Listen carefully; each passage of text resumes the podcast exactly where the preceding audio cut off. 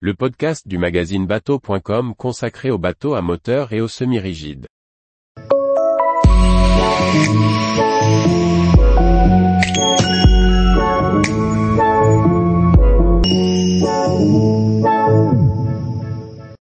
Swift Troller 48, un programme de navigation lente en famille. Par Chloé Tortera.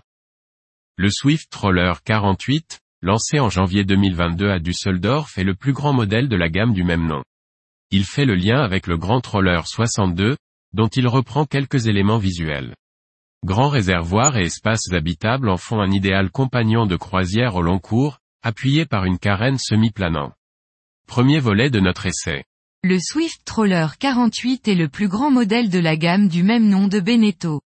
Avec ses 14,74 mètres de long et son mètre beau de 4,50 mètres, il offre un espace habitable parfaitement adapté à la croisière en famille. À bord, on trouve d'ailleurs trois cabines pour un total de six couchages et un carré qui se transforme pour que deux personnes supplémentaires puissent y dormir. Le réservoir d'eau de 640 litres devrait assurer une autonomie suffisante pour la vie à bord en autonomie. La carène semi-planante du Swift Troller 48, développée par le cabinet d'architecture navale MICAD, optimise la consommation de carburant et assure le confort en navigation. Homologué en catégorie B, le bateau peut accueillir à son bord jusqu'à 12 personnes. Ces grands réservoirs de carburant de 1930 litres, associés à une vitesse de croisière modérée de 9 nœuds, lui assurent une autonomie de 714 000, ce qui confirme bien le programme de croisière associé. Le design est signé du cabinet Andréani et se concentre sur un aménagement confortable, une facilité de circulation, mais aussi de navigation, avec un accès direct au passe avant depuis le poste de pilotage.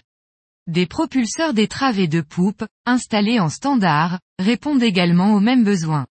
D'un point de vue esthétique, le Swift Troller 48 reprend certains éléments décoratifs du Grand Troller 62, comme le support de rouf siglé du logo de la marque.